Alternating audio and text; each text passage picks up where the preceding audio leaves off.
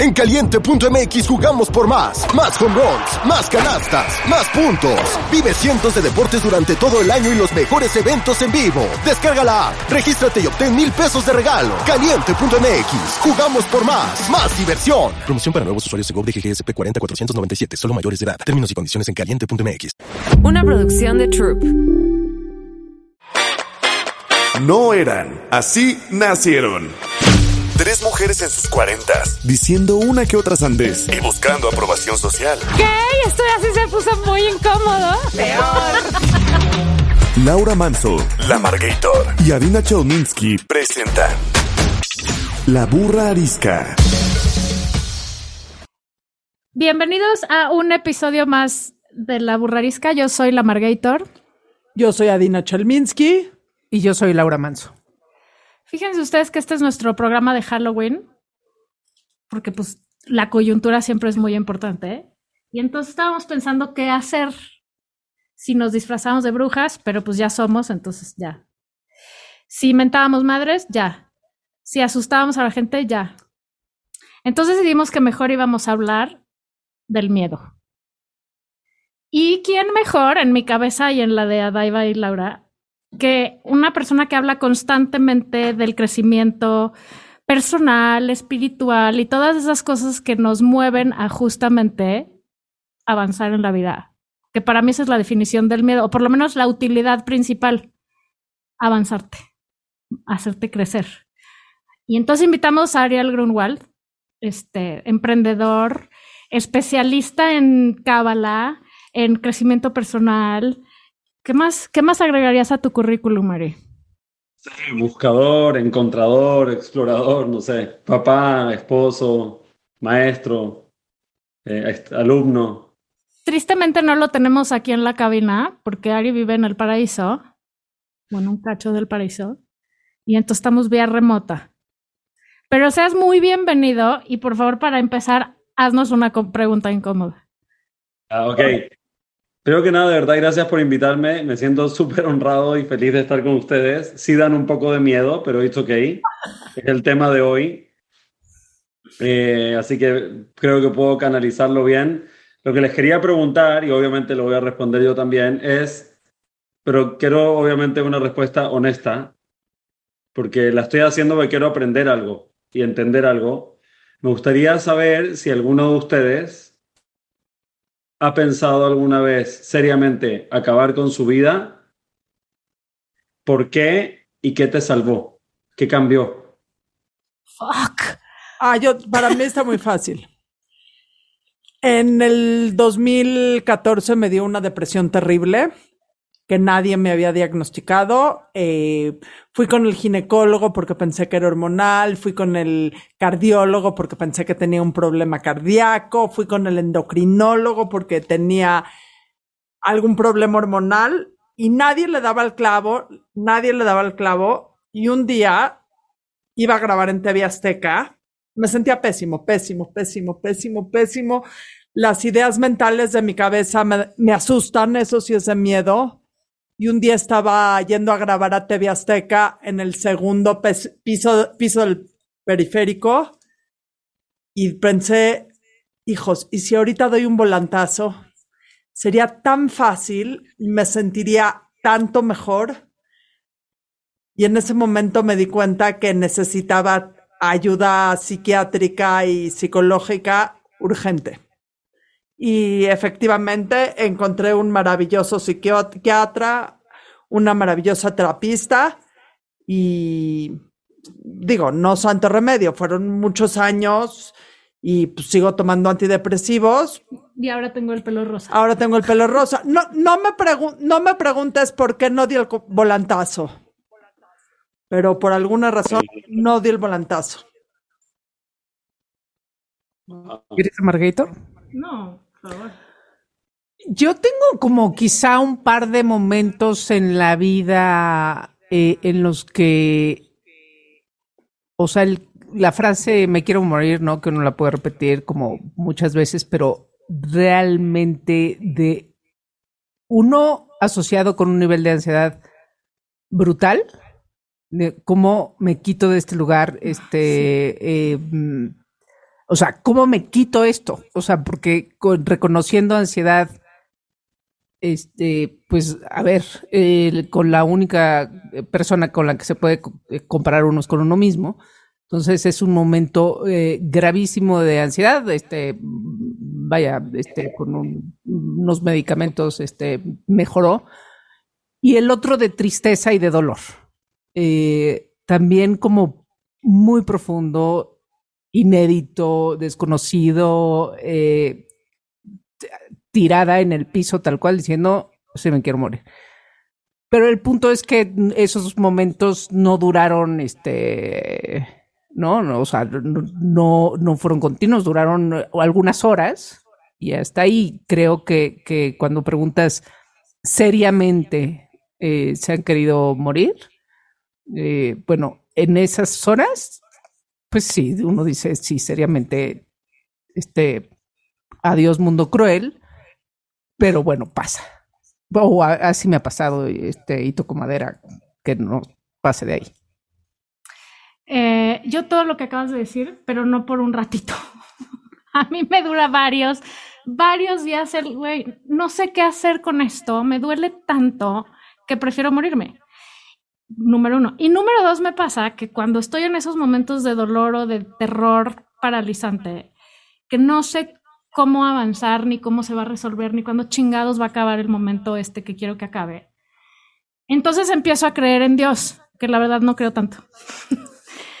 Porque entonces digo, güey, si toda esta chinga de trabajar en uno, de pasar estos momentos de la vida, de sentir esto que se te rompe el corazón a la mitad y se te parte la vida a la mitad, sirven, o sea, te mueres y ya, pues entonces ya me quiero morir ahorita, güey. O sea, o sí díganme que hay algo después que valga la pena y que haya un premio o un cielo, un no sé cómo más se dice. ¿Cómo se dice? ¿En judío hay cielo? No, los judíos hay cielo. No creo en él, pero... En la reencarnación de los budistas. O sea, yo nunca creía en nada de estas cosas hasta, hasta estos momentos de la vida que dices, güey, ojalá sí haya algo después que valga la pena, porque pasar por este via crucis para que no, pues entonces ya mátenme de una vez ahorita.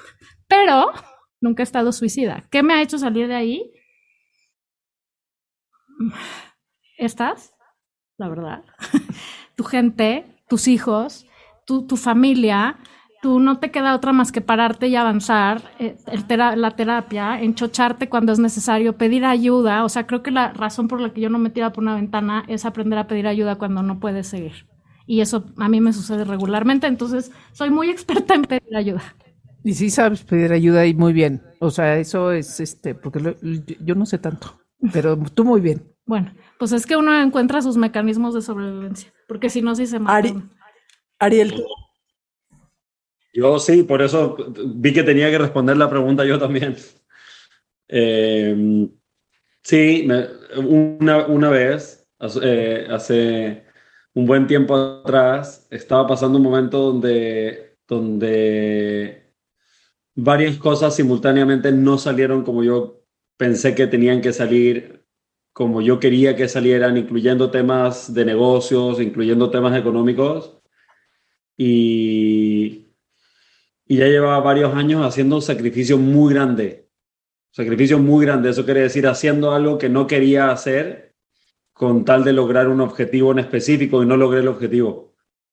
Entonces, cuando no logré el objetivo y empecé a experimentar el coletazo de que, de que no solamente no logré el objetivo, sino que en muchos casos pasó exactamente lo opuesto de lo que había planeado y lo opuesto por lo que había hecho mis grandes sacrificios. Eh, me entró una desilusión tan grande de mí mismo, de la vida, y además eh, los problemas que estaba viendo se me hacían tan grandes y tan complejos de resolver que veía este cuenta como un monstruo gigante y decía, brother, no hay forma que yo resuelva esta cuestión. ¿Cómo se resuelve esto? No tengo idea cómo se resuelve esto. Y estuve un, un periodo de tiempo sintiéndome así. Un día me levanté en la mañana y le dije a mi esposa, le dije, mi amor, creo que estoy sintiendo lo que siente la gente que se suicida.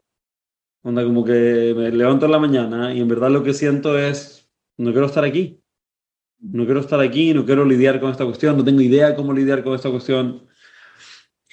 le dije, pero al mismo tiempo siento muy intenso que sí quiero estar aquí, quiero estar aquí, quiero disfrutarlos a ustedes, quiero disfrutarme a mí mismo, quiero disfrutar a los niños, quiero amarte, quiero compartir mi luz con el mundo, sí quiero estar aquí, pero todo mi, eh, a nivel emocional, no quiero, no quiero seguir. Y para mí lo que yo hice, que es lo mejor que sabía en ese momento, me tomé un día, me fui a la, me fui a la selva eh, y me eché unos hongos y me quedé muchas horas tirado eh, con mi botellita de agua, mi mantita, mi diario, mi playlist de meditaciones, de música, lo que sea, respirando y mirando.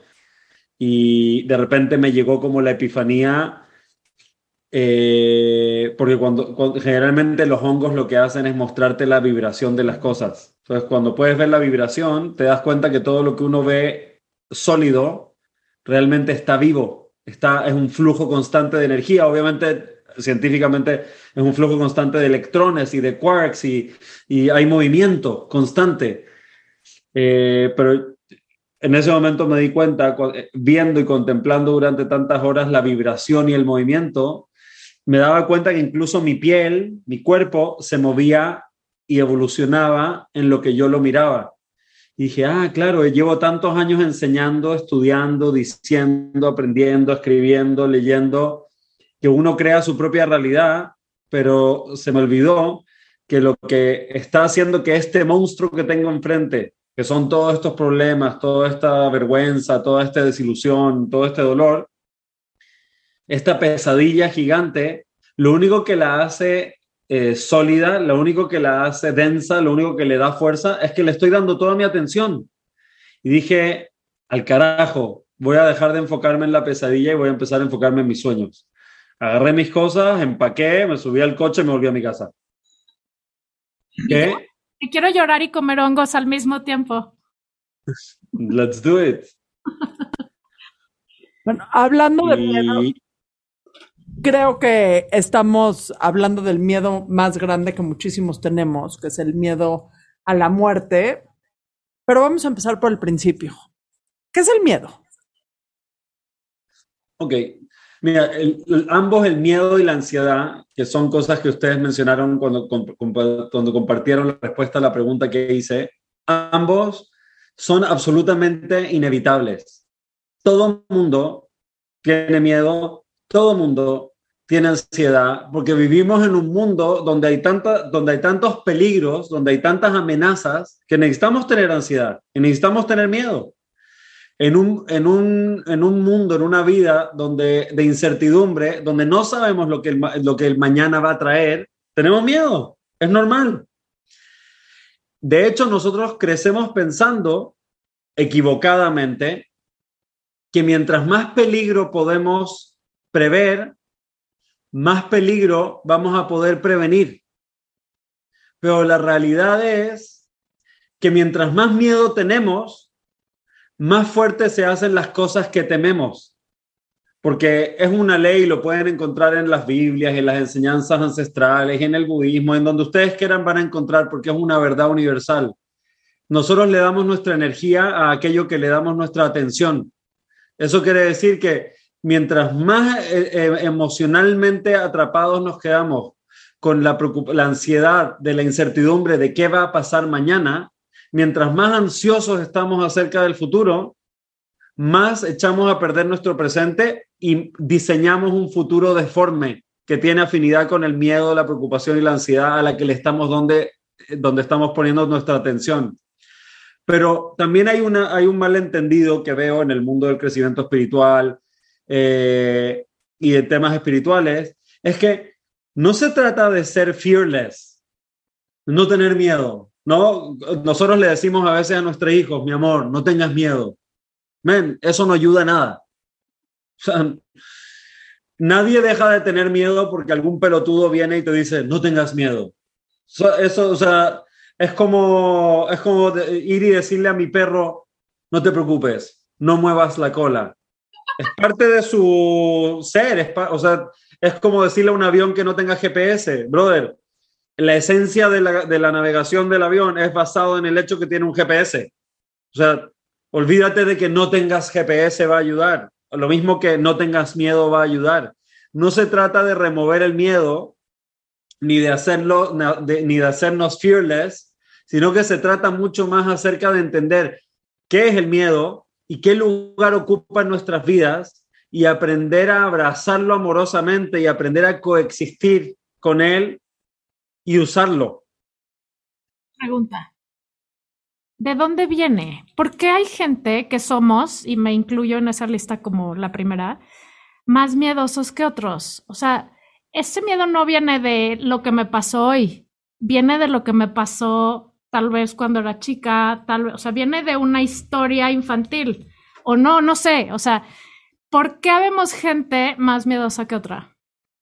O angustiosa. Creo que no sé si vale la pena entrar en este tema porque es tan tridimensional, o sea, tiene tantas dimensiones obvio tiene que ver con tu niñez, o sea, traumas, detonantes, recuerdos, memorias, cosas que te marcaron, pero y hay gente que no cree en esto, pero a mí se me hace que cualquier persona, por más escéptica que sea, si lee y estudia un poco las verdades de la vida, no las opiniones de cualquier persona, las verdades de la vida, se va a dar cuenta que también en, nuestro, en nuestra información genética vienen esas cosas. El primer momento que empezamos a sentir entonces, el primer momento en que empezamos a sentir es desde que estábamos en la panza de nuestra mamá. O sea, pensar que nuestra historia de vida empezó de cuando tuvimos un trauma a los 3, 4, 5, 6, 7, 8 años, que alguien abusó de alguna forma de nosotros o un recuerdo alegre, es una ilusión.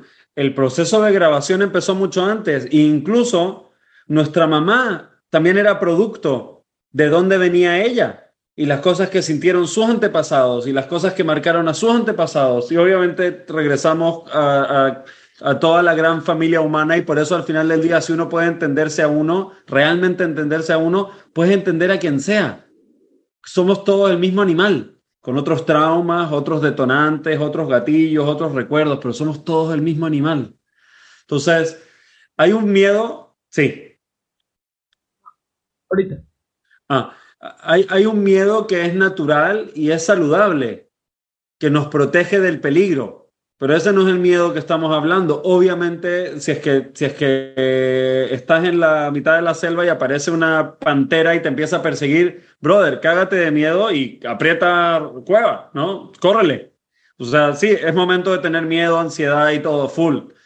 No estamos hablando del miedo que nos, que nos, que nos mantiene con vida.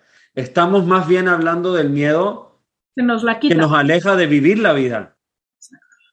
Franklin Delano Roosevelt decía que lo único que había que temer era el miedo en sí mismo. Se oye muy padre, pero cuando vivimos en una cultura en donde cada quien tiene sus miedos y mucha gente vive atada o apanicada de sus miedos, ¿cómo los, cómo dejas de tener miedo? ¿Cómo vences esos miedos o cómo cambias tu mindset de un mindset de miedo a un que el miedo te paralice a un miedo que a un mindset en donde el miedo te impulse. Tenemos que acordarnos que nosotros somos buenos para esto. O sea, nosotros ya sabemos cómo hacerlo porque esa es la manera que vinimos a este mundo. Cuando, cuando nacemos, todos, todos los 8 mil millones de personas que hay en el mundo, cuando nacemos, para poder nacer, tenemos que pasar por un canal, por un conducto, o sea, por el canal, por, por, el, por el, por, a través del vientre de nuestra mamá, tenemos que pasar por el birth canal, el, no sé cómo se dice en castellano. Eh, ¿Cómo? Canal vaginal. Ah, ok. Necesitamos pasar por el canal vaginal y el bebé lo hace de forma intuitiva, de forma instintiva. Él sabe que voy a dejar este lugar cómodo y conocido llamado el vientre de mi mamá donde me dan comida, donde estoy perfectamente bien protegido, cobijado, cómodo, acostumbrado, donde estoy siendo nutrido en todas las formas posibles. Instintivamente llega un momento en que el bebé está listo y decide dejar el lugar conocido y cómodo, pasar por este lugar incómodo, estrecho, apretado, oscuro y desconocido, y entonces le da la bienvenida a la vida. Entonces tenemos que acordarnos que así es como vinimos a la vida. La forma en que vinimos a la vida fue dejando lo conocido, atravesando el miedo y abrazando aquello que no conocíamos. Y eso que no conocíamos se llama vida. Pero eso no deja de pasar el día que nacemos. Eso sigue pasando por el resto de nuestra vida. Por el resto de nuestra vida tenemos que pasar eh, tiempos específicos en situaciones específicas, tiempos específicos en relaciones específicas, tiempos específicos en trabajos específicos, tiempos determinados con gente determinada, en situaciones determinadas, porque esas situaciones, esas personas, esos trabajos, esas relaciones nos, está nos están enseñando algo, nos están eh, eh, eh, cultivando en algo, pero después llega un momento donde todos tenemos un llamado, un llamado a dejarlo conocido, ya sea una relación, ya sea una situación, ya sea un trabajo, una carrera, una industria, un lugar o lo que sea, y tenemos una nueva oportunidad para renacer y ver si somos capaces de aceptar la vida. Si es que si aceptamos la vida y solta, eh, atravesamos el miedo y aceptamos la vida, lo único que vamos a experimentar en nuestra vida es muerte y renacimiento, muerte y renacimiento, muerte y renacimiento. Y cada renacimiento va a ser más cool, más cool, más cool, más cool, más cool, hasta que llegamos a viejos, miramos atrás y, y sentimos, men, qué cool mi freaking vida que me acabo de vivir. Let's do it again, ¿no? Qué, gran descripción, qué gran descripción. Pero, ¿qué, ¿qué pasa con el cuerpo? ¿Qué pasa con la mente? ¿Qué pasa cuando reconoces el miedo? Y, un miedo no de me voy a matar si me tiro de un avión sin paracaídas, un no, no, no esos miedos obvios, sino que reconoces el miedo y decides quedarte en el no sé si quedarte en el miedo, pero no atreverte a salir. ¿Qué, qué, cuál, es, ¿Cuál es el me quedo aquí, prefiero no hacer lo que me está empujando la vida, poniéndolo? ¿Qué pasa? No es una respuesta mística, es una respuesta muy práctica. ¿Qué pasa cuando haces algo que no deberías estar haciendo? Estás perdiendo el tiempo y tiempo es lo único que tenemos que no, que no es recuperable. Lana puedes ganar y perder, puedes heredar, incluso puedes ir al banco pedir un crédito. A ver, dime en qué banco te dan una línea de crédito de vida. ¿Quién te puede heredar vida? Estás wasting your life. ¿Hay algo peor que eso? Esa es la consecuencia, desperdiciar tu vida. ¿Cuál es la consecuencia? Desperdiciar tu vida. Si no es suficiente motivación, no sé qué es. A eso que tan bonito explicaste ahorita, Brené Brown, que es la diosa en la que sí creo, en su libro Atlas of the Heart, lo llama los portales, ¿no? O sea, dice que en la vida pasas por muchos portales en donde efectivamente no sabes qué va a pasar, ¿no? Pero tienes que atravesar por ahí, no sabes qué va a pasar cuando llegas al otro lado, pero la vida ya te puso en como el bebé en el canal vaginal, ya no se puede regresar, ¿no? Entonces, tienes que, o sea, solo tienes dos opciones. Te estacionas y te quedas ahí atrapado para siempre o pisas el acelerador. Ahora, todo esto se oye súper bonito y muy romántico, pero dinos cosas prácticas, Ari, para gente como yo, que lo primero que sí quieres es quedarse ahí atorado para siempre y hacerse bolita y no salir. ¿Qué voy a hacer cuando me pase eso? Dime tres cosas. práctica. Esto es muy, interesante porque el, una vez estaba, estaba con Madonna estudiando. ¿Qué cosa? Humildemente, un día estaba. Yo humildemente, no sé si ella humildemente. ok, estabas con. Sí, estaba ahí para servir. Yo. Eh, y entonces estudiamos un concepto muy cool y ella me dice, pero ¿cuál es la aplicación práctica de esta cuestión? Y le dije, la aplicación práctica de esta cuestión es ser consciente de eso. O sea, la aplicación práctica a veces nos da flojera aprender, eh, aprender eh, las ideas y los conceptos y queremos que alguien más nos, nos diga cómo hacerlo, como por ejemplo tú dijiste, mi Dios Brené Brown, el único Dios en el que sí creo. Diosa. Diosa en, la, el que sí creo, creo que de hecho fue Brené Brown que le preguntaron sobre, sobre el miedo en una entrevista y dijo, miedo, la única gente que conozco que no tiene miedo son los niños de tres años y los psicópatas y no planeo ser ninguno de ellos.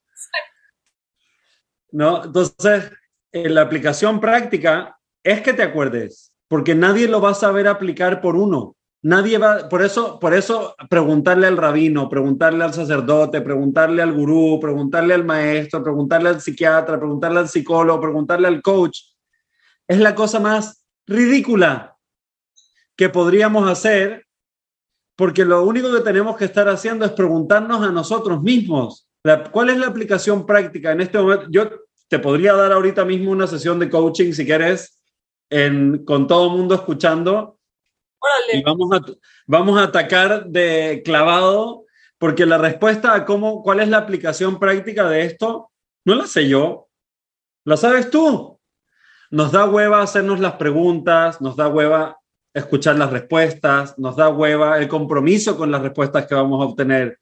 Pero la respuesta no la tiene nadie, la respuesta la tienes tú. Y si hay algún pelotudo que cree que tiene las respuestas para ti, corre para el otro lado porque incluso las respuestas al éxito, nadie tiene las respuestas a tu éxito. ¿Quién sabe cómo se ve tu éxito? Ni siquiera sé lo que es el éxito para ti. Tal vez el éxito para ti no es andar en un jet privado y tal vez el éxito para ti es despertarte todos los días con tranquilidad en tu corazón, rodeada de gente que amas, con paz y armonía y hacer el bien en el mundo. Y no, no incluye ni carteras de marca, ni incluye jets privados, ni incluye fama mundial.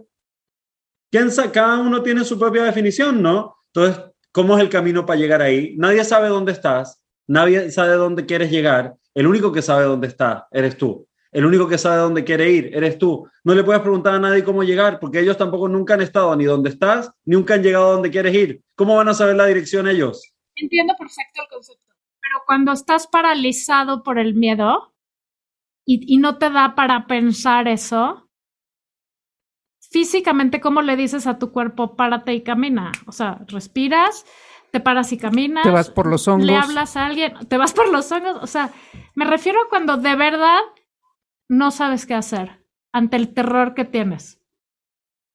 Durante muchos años yo fui súper partidario en mi vida personal, incluso con mis estudiantes, del tema de romper la zona de confort, ¿no? Sí, anda y haz lo que es incómodo y enfrenta, no sé qué, con esta actitud casi de romper algo. Creo que todo tiene un tiempo perfecto, eh, incluso la incomodidad y, quedarnos en lugares incómodos o incorrectos, entre comillas, también tiene una fecha de, maduración. Si un pepino lo metes 20 minutos en, en, vinagre no le pasa nada, pero si lo dejas 24 horas se convierte en un picle o, o pepinillo, no sé cómo se dice en mexicano. Sí. Eh, ¿cierto? Pero para convertirlo en, un pepino encurtido hay que dejarlo remojando en vinagre un buen rato. No lo puedes meter y sacar en un segundo y esperar que tengas un... Pepino encurtido. Todavía no te estás encurtiendo. Yo digo que todavía te falta. Ya no soy la Margator, soy de Pepinator. Y ahora, en ese punto, el autoengaño es muy fácil, ¿no? O sea, ahí, sí. es que tan ahora, o, o, o porque dices, Ahora ahí sí entran los maestros, los terapeutas. En autoengañarnos y, y porque, a ver, si nos representa un peligro algo, ¿por qué no nos vamos a ir por lo más cómodo? Porque, a ver, no es un peligro cualquiera. El miedo puede ser, como dijo el Margator, te deja paralizado. ¿Quién quiere estar paralizado ahí? Es, es, es una sensación durísima. Bueno, ahí yo creo que entra el gran rol de los amigos, de los maestros, de los eh, guías, de los libros, de, de, los coaches, de los mentores, de los consultores, de los psiquiatras, de los psicólogos, terapeutas, etcétera, etcétera, etcétera. Un ejemplo de eso. Hace no mucho tiempo amanecí con angustia catastrófica galopante y terror. Y entonces recibí un mensaje de la señora del pelo rosa. Eran como las 7 de la mañana. Me dice, ¿cómo estás? Y yo, me quiero morir, como tú decías. No, no sé qué hacer, tengo miedo, estoy aterrada, no me quiero levantar, no sé cómo le voy a hacer. Y me dijo, ¿tienes tu clase de ejercicio hoy? Sí. No voy a ir. Tengo miedo, estoy aterrada, estoy paralizada, me quiero morir. Dijo, ok, párate, ve a hacer tu clase, báñate, vístete y ya después te mueres pero ejercitada, bañada y vestida, ¿sabes? Y, y esa estupidez de comentario me hizo pararme y ir a mi clase, bañarme y vestirme y no quererme morir ese día. O, o no hacer nada para morirme ese día. Pues esas pequeñas cosas son las que te salvan del, del terror y te ayudan a moverte. Las personas, tu red de apoyo, ¿correcto? Totalmente. Mira, también es saludable construirse a uno mismo para uno mismo convertirse en su propio coach. O sea, si puedes empezar a tener un diálogo, por eso la meditación es tan importante, no es que te vas a poner a levitar y salir volando por la ventana y hacerte inmortal, como no sé qué, ni caminar. Lo que va a suceder es el, el, el espacio de meditación es un espacio para cultivar una relación y un diálogo consciente contigo mismo. Entonces, mientras más cultivas ese espacio, llega un momento donde la voz de tu ser interior, de tu corazón, también tiene una voz en la cabina de tu, de tu ser. No es solamente tu mente con sus miedos, sus recuerdos, sus detonantes, sus traumas, sus no sé qué, sus estrés, sus preocupaciones, sus deseos, sus ambiciones. Y tampoco es tu cuerpo solamente con sus fluctuaciones hormonales y sus temas bioquímicos y no sé qué empieza a ver, ya no estás solamente conectado al, al, cuerpo mental y al cuerpo físico que están dictando tu vida, te empiezas a conectar con tu cuerpo emocional, con tu ser, con tu corazón. Y ese corazón puede ser lo que, lo que Adina hizo por ti ese día, lo, puede, lo podrías hacer tú misma. Tú tienes esa capacidad dentro de ti de decir, a ver, brother, ¿qué estás sintiendo, Amargator? ¿Por qué, qué, qué está, ¿Por qué estás sintiendo esto? A ver, sentémonos. ¿Qué estás sintiendo? Pum, pum, pum, pum, pum. ¿Qué lo detonó? ¿Desde cuándo lo estás sintiendo? ¿Por qué lo estás sintiendo? Si tuviera que inventar una razón de qué es lo que esto me está tratando de mostrar, ¿qué me está tratando de mostrar? Ah, me está tratando de mostrar que no estoy contenta en cómo estoy criando mis hijos y no, me estoy, y no estoy contenta en cómo estoy llevando mi rutina del día a día porque no es conductiva al tipo de vida que quiero llevar y a la felicidad. Ok, necesito hacer cambios. ¿Qué cosas debería cambiar? Pum, pum, pum, pum, pum. ¿Por qué? me da miedo cambiarlas, porque ¿qué va a pasar? Porque mi marido se va a enojar, porque la sociedad me, la sociedad me va a eh, enjuiciar, porque voy a perder lana, porque voy a perder estatus, porque los demás me van a ver así o así, no sé qué. Ah, ok, entonces mi problema es que estoy, entonces, okay, estoy agarrada de esto. Ah, entonces, entonces cuando empiezas esta cuestión, eh, eh, puedes empezar tú también a gestionar tu camino Sí, eh, en, en estos caminos, ¿no? Ahora, o sea, per- perdón, te quedas en el cilindreo forever. También hay que aprenderle a decir a la mente, dude, esta conversación ya la tuvimos, move on. ¿No? 100% es parte de, Ajá. totalmente. Ejercicio diario, decir ya. Ari, ¿cuál es, tú que has platicado con, pues no sé cuánta gente, pero el miedo más frecuente entre los seres humanos, si es que se, se puede clasificar? Lo que más queremos nosotros es supervivencia, o sea, es una necesidad biológica de, de, existencia. Y para poder sobrevivir hoy en día lo que necesitamos es plata, ¿no? Dinero, money. Eh, y también necesitamos estatus, porque a nivel biológico, por ejemplo, en, para darle continuidad a la vida, si todos te ven con malos ojos, nadie se va a querer acostar contigo y, y procrear contigo. Entonces, el tema de qué van a pensar de mí y el tema del dinero son de las dos cosas más heavy eh, que tiene todo el mundo. Y el, y el sí, al final del día es un tema de estatus, qué van a pensar los demás de mí, me aceptará mi entorno o no. Y el otro es, podré sostenerme, que antes era un tema mucho más físico, ¿no? De, ¿podrá mi marido, podré correr suficientemente rápido para salvarme del dientes de sable? Hoy en día es más bien, no tenemos ese tipo de peligros, Así que hoy en día más bien es un tema, es tendré suficiente plata para poder sostenerme hasta que sea vieja y me muera feliz. Yo tengo una pregunta, controversial no sé, pero sí me interesa tu opinión. Yo tengo una relación bastante controversial con Dios, eh, con la existencia, etcétera, etcétera. ¿Creer en Dios nos da más miedo? Eh, ¿Transferimos el miedo o nos quita el miedo? Yo creo que, Adina, tu tema con Dios no tiene nada que ver con Dios. Tu tema con Dios tiene que ver con la autoridad. Eso quiere decir que te rehusas a vivir la vida pensando que hay algo externo que dirige el mundo que no sea uno. Entonces, yo creo que, que, no es un tema de Dios. No metamos a Dios en esto. Dios es la vida. Nosotros somos Dios. Somos parte de la vida. ¿Acaso, Es como, es como que una célula, es como que una célula del hígado de Adina diga, yo tengo un problema con el concepto de Adina. Brother, eres parte de esa cuestión, eres parte de la vida. It's happening. You're part of it. It's you. O sea, olvídate de ese conflicto con Dios, carpetazo final, next. O sea, no tienes ningún conflicto con Dios. No. Lo que a veces, el, el, de hecho, probablemente tu conflicto con Dios es de las cosas, los regalos más grandes que has tenido en tu vida porque te ha hecho cultivar una mente crítica que te hace cuestionar la autoridad, que te hace cuestionar las jerarquías, que te hace eh, cuestionar las creencias del status quo, pero también te ha hecho, tal vez, ha tenido otras consecuencias como perder eh, esperanza positiva en el futuro, optimismo, no sé qué. Entonces, ¿es hora de casar estas dos cosas? Sí. Hay una realidad externa y es life. Life is happening, ¿no? Estamos todos vivos, estamos respirando, aquí estamos, somos todos parte de, una gran eh, creación o existencia infinita llamada vida, universo, whatever. Nosotros somos parte de eso. Para mí, mi gran pelea con la concepción tradicional de las religiones es que la religión, cuando está estudiada de forma textual, le ha hecho creer al ser humano que el lo humano y lo divino están separados, como si Dios estuviera fuera. Gran error. Lo humano y lo divino no están separados. Lo humano y lo divino están juntos. Nosotros somos parte de, de la divinidad. Nos pasa todo el tiempo. Eh, incluso pensamos que la naturaleza está más alineada con, con, Dios que nosotros, porque vemos que las mariposas vuelan, los pájaros cantan, no saben qué van a comer mañana, pero igual cantan. Nosotros no sabemos qué vamos a comer mañana y estamos por cortarnos las venas.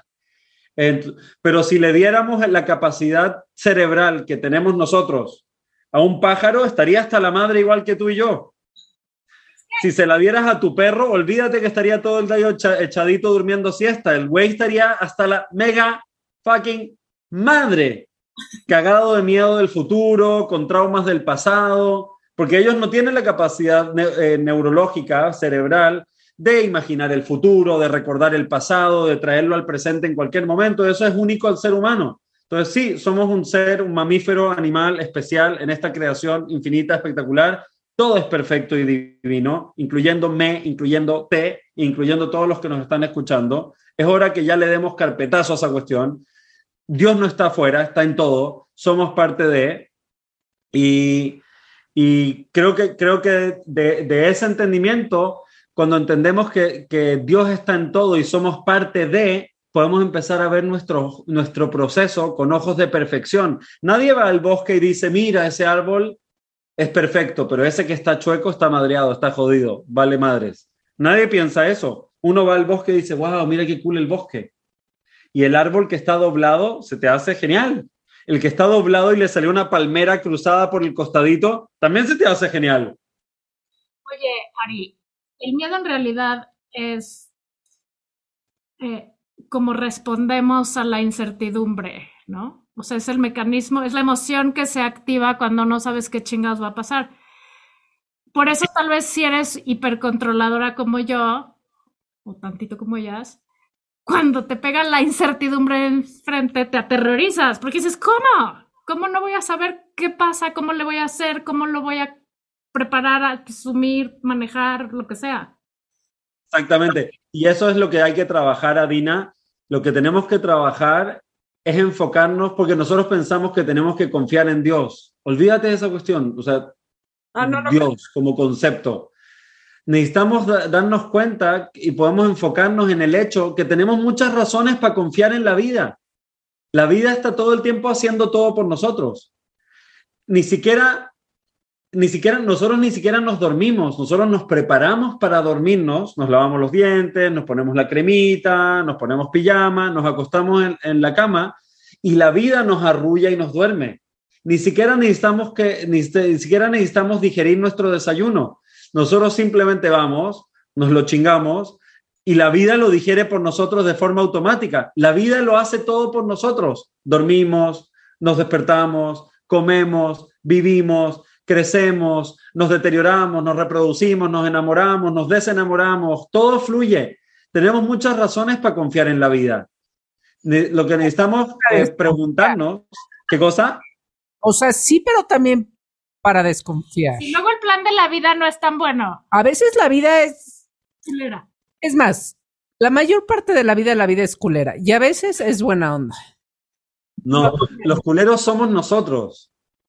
Si, si analizamos bien el, el, todo el, el- nuestro hi- historia de vida, Comparte uno con los culeros. ¿qué? ¿Cómo, cómo?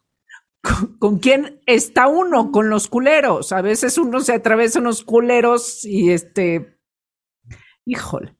No, los culeros, también eso tenemos que dejarlo atrás, eh, Laura, y, y todos los que nos están escuchando, súper importante, tenemos que dejar atrás de pensar que los culeros que nos hemos atravesado en nuestra vida son culeros, no son culeros. Los culeros, y si hay culeros, los culeros que nos hemos atravesado en la vida son maestros que vinieron a enseñarnos una lección sobre nosotros mismos, sobre nuestro, nuestra valoración de nosotros mismos, nuestro amor propio y nuestras creencias sobre nosotros y sobre la vida. Y esos maestros, esos culeros, que te chingaron, que te engañaron, que te fregaron, que te jodieron, que te, lo que te sea que te hayan hecho, son maestros que vienen a enseñarte una lección. Si en lugar de enfocarte en aprender la lección y darle vuelta a la página y decir, next, nos enfocamos en el culero, es la peor opción que podemos tomar porque no aprendemos la lección que vino a enseñarnos el maestro, nos enojamos con el maestro y lo alejamos de nosotros y sabes que la vida te va a traer a otro maestro a enseñarte la misma pinche lección. Pero por lo menos más joven. No, no, no hablo en plan de víctimas, sino de la vida es dura. O sea, sí. No, Pues, no, eso es una creencia, pero no es una verdad. Eso es lo que tú crees. Yo no quisiera creer que la vida es dura. Tengo hijos chicos y yo tengo 40 años, espero que sea una vida increíble. Ha sido, ha tenido de todo dentro de estos 40 años, pero yo no quiero creer, no quiero etiquetar la vida como es dura, porque nosotros creemos.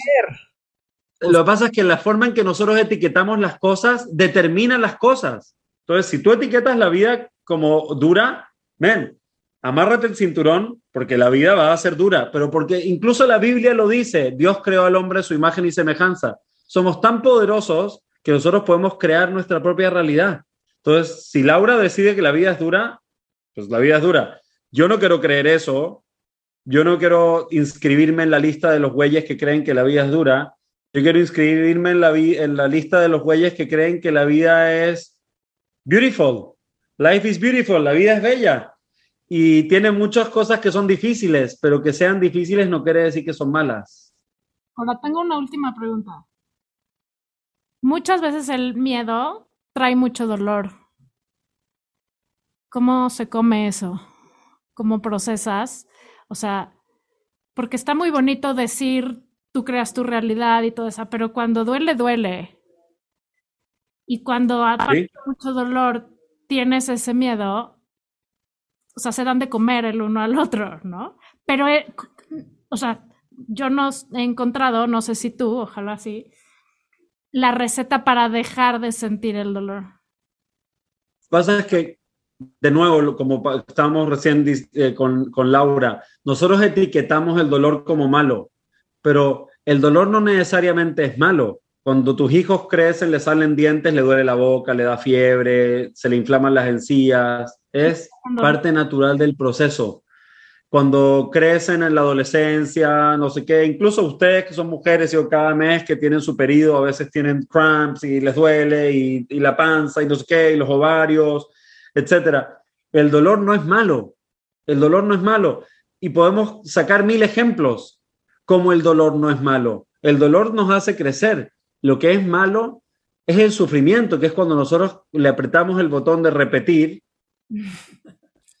y seguimos, por ejemplo, el, el dolor, un ejemplo de dolor. Imagínate lo doloroso que fue para Michael Jordan cuando su entrenador en, en, en la prepa le dijo, eres un arrogante, me vale madres que seas talentoso, si quieres estar en mi equipo el próximo año, quiero que entrenes todos los días, una hora más que todo el resto del equipo, y aún así no te voy a meter al equipo, sino que el próximo año, si entrenas todo el año una hora extra, además de los entrenamientos con el equipo, voy a considerar a ver si te meto.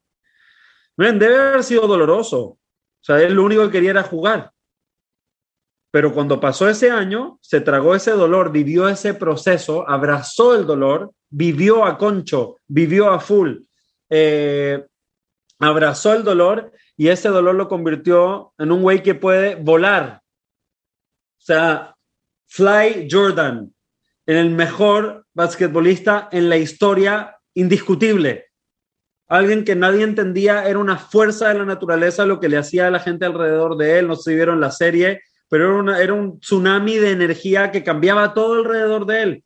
¿De dónde salió eso? De ese año de dolor. Entonces, el problema es que nosotros nos escapamos del dolor y nos quedamos sufriendo en nuestra mente.